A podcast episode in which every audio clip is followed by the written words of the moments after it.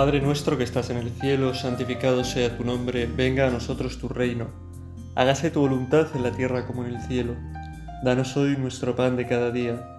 Perdona nuestras ofensas como también nosotros perdonamos a los que nos ofenden. No nos dejes caer en la tentación y líbranos del mal. Amén. Nos ponemos en este domingo en la presencia de Dios para realizar este rato de meditación. Queremos estar con Jesús, queremos hablar con Jesús, queremos escucharle. Y vamos a escucharle de un modo especial a través de las lecturas que nos propone la Iglesia para este domingo.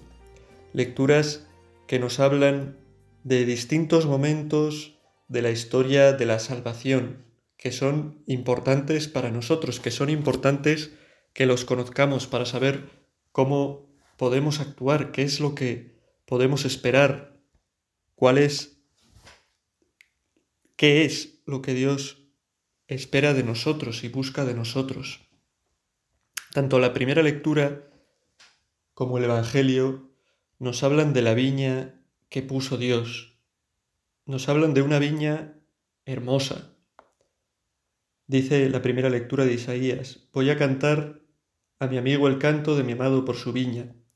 Mi amigo tenía una viña en un fértil collado la entrecavó, quitó las piedras y plantó buenas cepas. Construyó en medio una torre y cavó un lagar. Y dice el Evangelio algo similar, la parábola que se conoce como la parábola de los viñadores homicidas, de esos viñadores que reciben una viña, pero que no dan al Señor que les ha puesto en la viña los frutos que éste espera. El Señor envía pues enviados para que den sus frutos y no, no se los dan. ¿no? Y los maltratan y los matan, y lo mismo hacen cuando envía a su hijo. Pues habla también, al comenzar la parábola, de una viña rodeada con una cerca, cavada, con un lagar cavado en ella, con una torre, y que la arrenda, esperando que dé frutos. Pues podemos ver en esta imagen de esta viña que Dios cuida, que Dios pone con amor, que Dios prepara para nosotros, lo que Dios quiso al comienzo de la historia, de la historia de los hombres, lo que Dios quería para los hombres. Dios, lo leemos en el Génesis, puso a los hombres en un lugar hermoso, en el paraíso.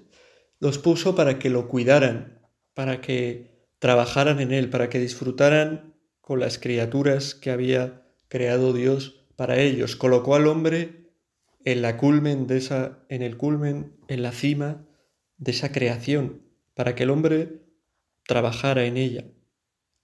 Quiso someterlo todo al hombre, que el hombre lo trabajara, que el hombre lo cuidara, que el hombre se sirviera de toda la creación. Y eso es lo que Dios quiere para los hombres. Dios quiere que los hombres seamos felices desde el comienzo, y para eso nos creó, porque nos ama. ¿Por qué nos creó Dios? Por amor. Porque era tanto el amor que desbordaba su corazón que quería compartir ese amor, esa alegría que tenía Él con todos nosotros. Y nos colocó en el mejor sitio. Nos colocó en un sitio hermoso, hizo algo hermoso para nosotros. Construyó esa viña, que es el mundo, para que nosotros pudiéramos disfrutar en Él, disfrutar con Él de la viña. Dios quiere desde el comienzo lo mejor para nosotros y ha querido preparar lo mejor para nosotros. El problema vendrá después, lo veremos más adelante, que nosotros no hacemos, no utilizamos correctamente la viña, no damos los frutos que Dios quiere que demos, que en el fondo son frutos de amor, son frutos de buenas obras, son frutos de solidaridad y hermandad de unos con otros, son frutos de agradecimiento, son frutos buenos, de virtud. Lo dice quizás San Pablo en la segunda carta cuando habla de que hay que fijarse y hay que detenerse en todo lo noble, lo justo, lo puro, lo verdadero, lo amable, lo laudable, todo lo que es virtud y mérito, tenedlo en cuenta nos dice San Pablo. Y esos son los frutos, ¿no? Frutos de verdad, de nobleza, de justicia, de pureza, de amabilidad, frutos de alabanza que, que Dios esperaba que los hombres consiguiéramos, que los hombres pues tuviéramos, diéramos esos frutos que son los frutos no para Dios, que también, sino para nosotros, para nuestro bien, para nuestra alegría, para nuestra salvación, porque es verdad que el bien está en la verdad, que el bien está en la justicia, que el bien está en la pureza, que el bien está en lo amable. Y Dios creó toda esa maravilla que es la creación, que es el universo, que es el mundo, para nosotros, por amor, y los dejó en nuestras manos, para que nosotros lo cuidáramos, para que lo trabajáramos. Dios nos ama tanto que hizo todo eso por amor a nosotros. Y así comienza la historia de Dios con los hombres, con la humanidad, creándonos por amor y colocándonos en un sitio maravilloso, cuidado, bien puesto. Esa es la viña de la que nos hablan hoy tanto la primera lectura como en, el Evangelio. Y Dios quiere esa viña para el hombre, para su felicidad, para su bien, para que el hombre la trabaje. Podemos detenernos en esto. A veces pensamos que Dios viene a quitarnos cosas, que Dios viene a imponernos cosas, que somos como marionetas en las manos de Dios. Pero eso es mentira, ¿no? Pensar esas cosas es fruto del pecado. Dios no quiere nada malo para nosotros. Dios no quiere tener, pues como unos muñequitos con los que jugar en, en un escenario que Él ha creado, a los que decirles que pueden hacer, que no pueden hacer. Dios no es así, ¿no? Dios es amor. Y Dios desde el principio y ahora también lo que quiere de nosotros es que seamos felices. Y si Dios creó esto para que diéramos frutos, este paraíso, esta maravilla, es porque Dios sabe bien que lo que nos conviene a nosotros son esos frutos, que, que no nos conviene otras cosas. Nosotros, en cambio, a veces nos desviamos y no utilizamos bien todo lo que Dios ha creado para nosotros. No nos utilizamos bien, no actuamos bien nosotros mismos. Nos apartamos del designio de Dios, que es un designio de salvación, que es un designio de vida, que es un designio de felicidad. Esto es lo que Dios quiere para nosotros, nuestra felicidad. Por eso nos ha creado. Por eso tenemos que tener un profundo agradecimiento a Dios por existir, un profundo agradecimiento a Dios por todas las cosas que tenemos a nuestro alrededor, por las personas, por la naturaleza, por todas las cosas con las que podemos contar, porque son cosas que Dios ha querido para nosotros, para nuestra felicidad, para que podamos ser bien aquello a lo que estamos llamados a ser. Este es el designio de Dios desde el principio. Su amor quiere guiarnos, su amor quiere movernos, su amor quiere que seamos felices. Y esto es así siempre, porque Dios no cambia. Podemos pensar en, este, en esta meditación, en esto. Cuánto amor nos ha tenido Dios que nos ha creado por amor. Cuánto amor nos tiene Dios que quiere que seamos felices. Cuánto amor nos tiene Dios que ha puesto a nuestro alrededor tantas cosas buenas. Desde el principio Dios quiere la felicidad del hombre. Esa es la gloria de Dios, que el hombre sea feliz. Pues vamos a darle gracias a Dios por tanto amor, por darnos tanto, por esta oportunidad que nos da de vivir, porque está más empeñado que nosotros mismos en nuestra felicidad, porque ha construido, porque desde el principio construye una viña, un lugar agradable en el que nosotros podamos dar frutos, dar fruto y ser felices.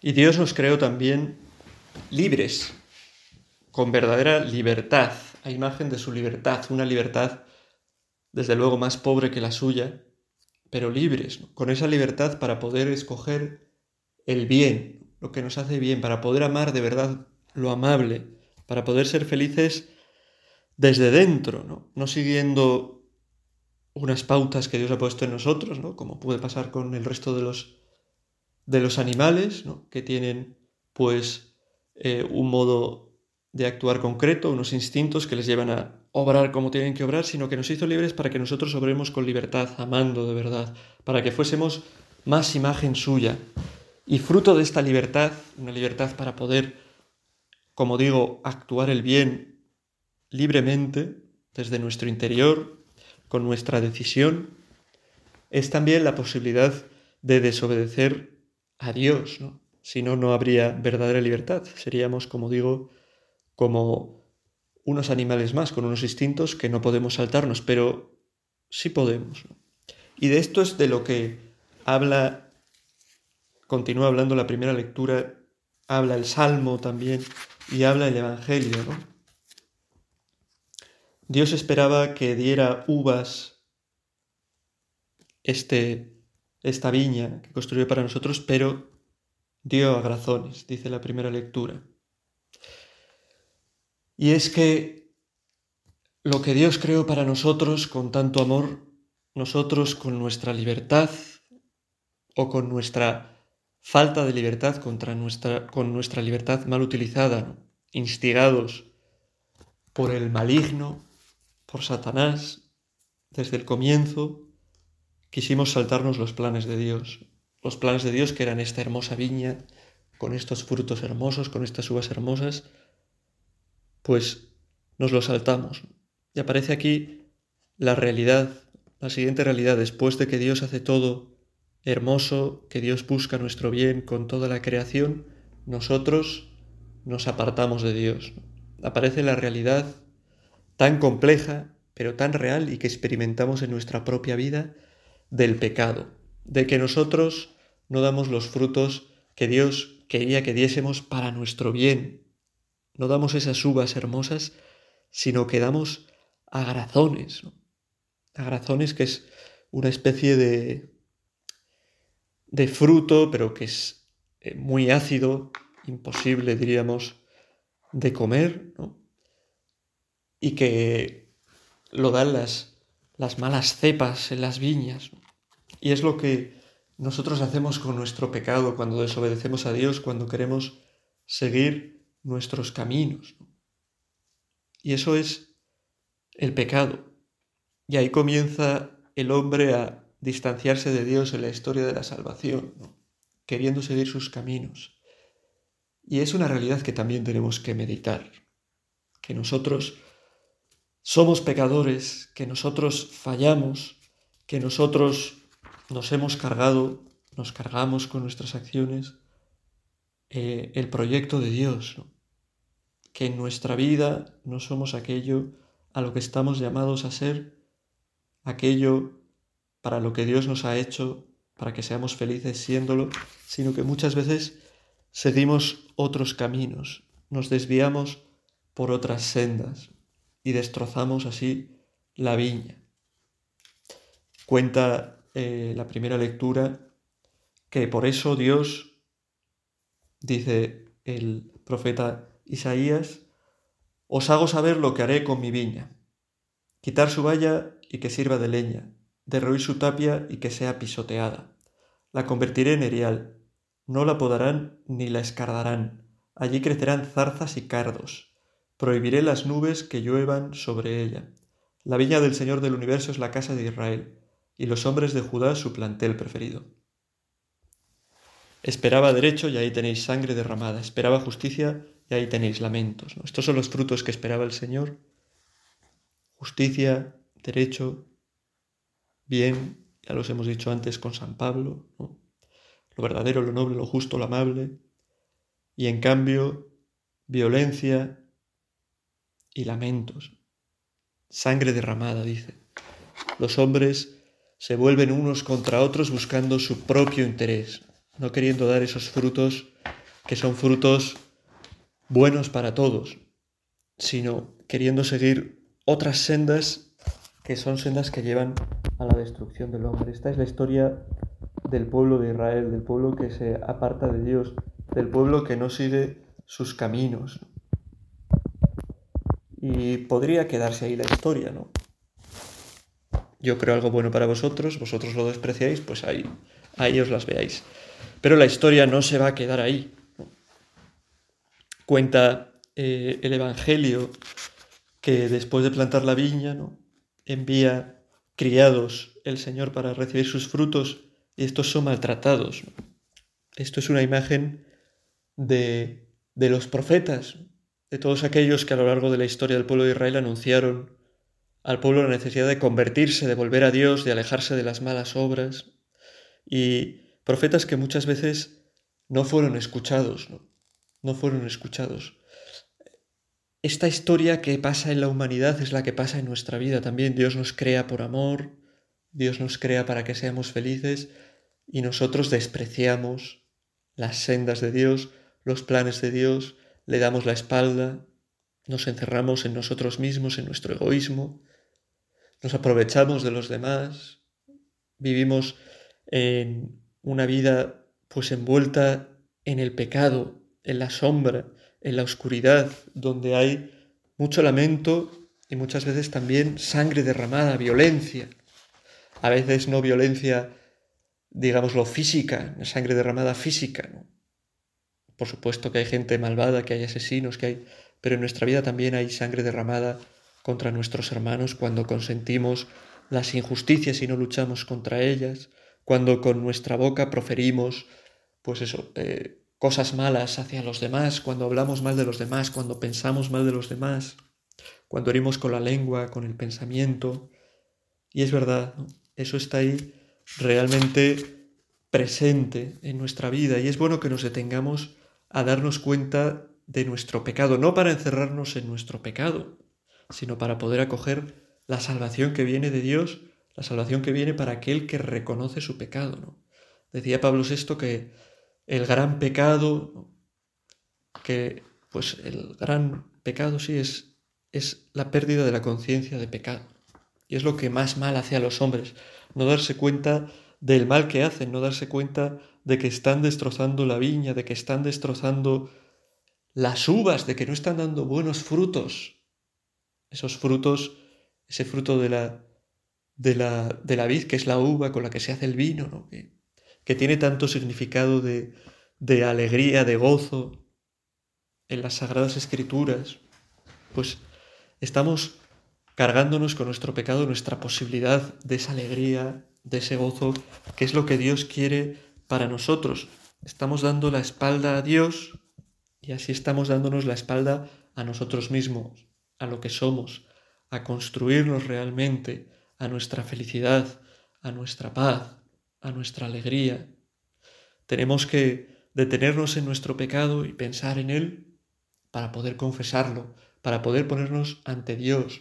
Quizá este sea un buen momento para hacer un examen, darnos cuenta de nuestras malas obras, de las, nuestras obras que atentan contra la verdad, contra la nobleza, contra la justicia, contra la pureza, contra el bien en general, para ponerlas delante de Dios y mostrarle que nos damos cuenta de que somos esos malos viñadores y que queremos que cambie nuestro corazón, que cambie nuestra vida, que, que nos ayude a poder ser buenos viñadores, a dar buenos frutos, a no ser como esos viñadores homicidas que al final se cargan hasta el Hijo de el Señor de la viña, que es Jesucristo, ese gran misterio, el hombre que mata a Dios, que acaba con Dios.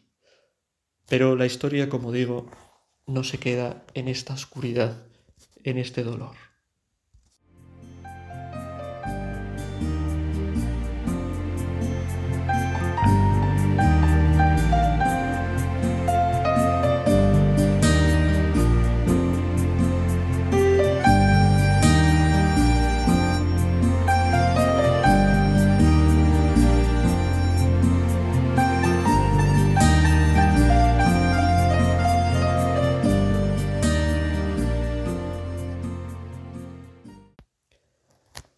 En medio de la oscuridad surge el anuncio de la salvación.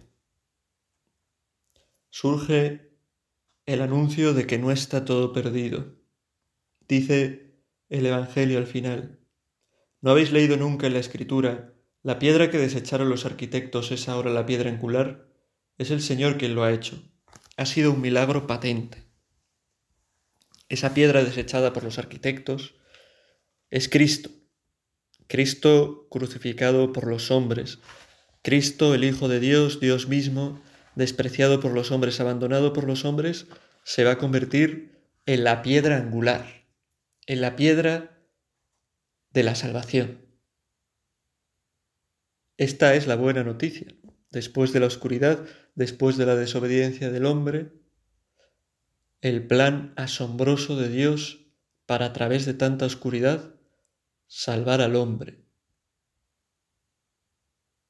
Por eso incluso el pregón pascual dice feliz culpa, que mereció, no sé cómo lo dice exactamente, pero que mereció tal redentor, tal salvador. Y es que al final Dios se sale con la suya, con su deseo de buscar la felicidad del hombre, de, de dar al hombre la felicidad. Y lo hace creando una nueva creación que está a un nivel incluso superior de la que él había pensado en el origen, pudiendo ser nosotros, si nos unimos a esa piedra angular que es Cristo despreciado, desechado, pudiendo ser nosotros también hijos del mismo Dios, pudiendo nosotros, agarrándonos a esa piedra angular, a Cristo, purificarnos de nuestros pecados, de nuestras inmundicias, llenarnos de la gracia de Dios, de la gracia del Salvador, pasando a una vida nueva, de gracia, donde podemos verdaderamente alcanzar y asombrarnos, porque podemos alcanzarla mucho más de lo que podemos pensar, esa virtud que Dios quiere de nosotros, esas buenas obras, esos buenos frutos, esas uvas hermosas, que son los buenos frutos que nos llenan de alegría, que nos llenan de felicidad. Dios no se cansa, a pesar del desprecio, a pesar de haber enviado a los profetas que son despreciados, a pesar de enviar a su Hijo, que muere, Dios saca de todo eso el mayor bien, que es nuestra salvación, la posibilidad de que nosotros alcancemos la salvación. Jesús es nuestra salvación. Por eso, a pesar de todo lo que hemos hablado, ¿no? Vienen muy bien las palabras que nos dice San, San Pablo en la carta a los filipenses. Nada os preocupe Nada os preocupe. Así comienza. Tenemos que vivir, en cierto modo, despreocupados, confiando en Dios, en su bondad, confiando en que Dios es capaz de convertir las tinieblas que hay en nuestra vida, que hay en el mundo, en luz. Y añade San Pablo, sino que en toda ocasión, en la oración y en la súplica, con acción de gracias, vuestras peticiones sean presentadas a Dios. Acudir a Dios con nuestras peticiones en medio de la oscuridad, en medio del pecado, en medio de la desobediencia, en medio de nuestro hombre viejo, acudir a Dios con nuestra oración.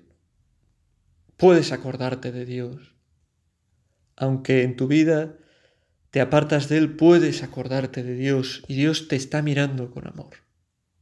Dios te está mirando con deseo de ayudarte, de salvarte, de arrancarte esa vida de viñador homicida, de hombre viejo, para convertirte en un hijo suyo, para poder ser, agarrándote a esa piedra angular que es Cristo que todo lo sostiene, un viñador bueno, que busque de verdad dar frutos para la viña. Así acaba el Evangelio. Por eso os digo que si os quitará a vosotros el reino de Dios, y se dará un pueblo que produzca sus frutos. Este pueblo es el pueblo de los redimidos, el pueblo de Dios, el pueblo de los bautizados, la iglesia santa, porque a través de la iglesia nosotros podemos alcanzar la gracia de Dios, esa gracia que viene a salvarnos, a limpiarnos, a elevarnos, haciéndonos hijos de Dios. Y esto es algo para descansar, para tener paz, porque es verdad que nos hemos cargado y nos cargamos la creación de Dios con nuestro pecado, con nuestra desobediencia, que la historia de la salvación es una historia oscura, pero es una historia que acaba con la gran luz que es Cristo, que elevado sobre la tierra en la cruz, es fuente para nosotros de salvación y de verdadera vida. Cristo que maltratado por los hombres, por esos que tenían que servir a su Padre pero que buscaron seguir sus caminos, se convierte en el que viene a purificarnos, se convierte en el que viene a enseñarnos a cómo trabajar la tierra, se convierte en el que es capaz de enviarnos su espíritu para que por dentro nos transforme y haga de nosotros criaturas nuevas que puedan de verdad, con su libertad, elegir el bien, a pesar de las tentaciones, a pesar del pecado, a pesar del maligno, a pesar de las dificultades, a pesar de que la viña, la creación está bastante destrozada, nosotros podemos ser buenos viñadores, que ayudemos a Cristo, a Dios en su labor de reconstruir la humanidad, de reconstruir el mundo, de reconstruir la vida de los hombres, de luchar contra el pecado y las estructuras del pecado que hay en el mundo, de luchar contra ese olvido del pecado, reconociendo nuestros pecados para poniéndolos a los pies de Cristo, que su sangre derramada por nosotros pueda purificarlos, limpiarlos y transformarlos en frutos hermosos. Es verdad que por nosotros mismos no podemos dar buenos frutos, no podemos por nosotros mismos luchar por esa justicia, por esa bondad, por esa virtud, por la verdad, pero sí con Cristo. Esa piedra que es despreciada se convierte en la piedra angular, la piedra sobre la que se puede construir el nuevo edificio de la humanidad, el nuevo edificio de nuestra vida. Pues nosotros queremos ponernos en este día, este domingo, a los pies de Cristo, a los pies de su cruz. En la Eucaristía recibimos su cuerpo y su sangre, como ese alimento que viene a purificarnos, a reconstituirnos, a elevarnos, a llenarnos de su gracia, de su perdón, para darnos cuenta de que podemos vivir una vida mejor, que podemos vivir para el bien, de que el bien es lo que nos conviene, de que la verdad es lo que nos conviene, de que el pecado, aunque a veces se disfraza y nos seduce, es algo que nos destruye, que nos lleva a ser viñadores homicidas, que nos lleva a despreciar la viña, que nos lleva a despreciarnos a nosotros mismos, que somos el centro y el culmen de la viña que Dios puso en la creación del mundo.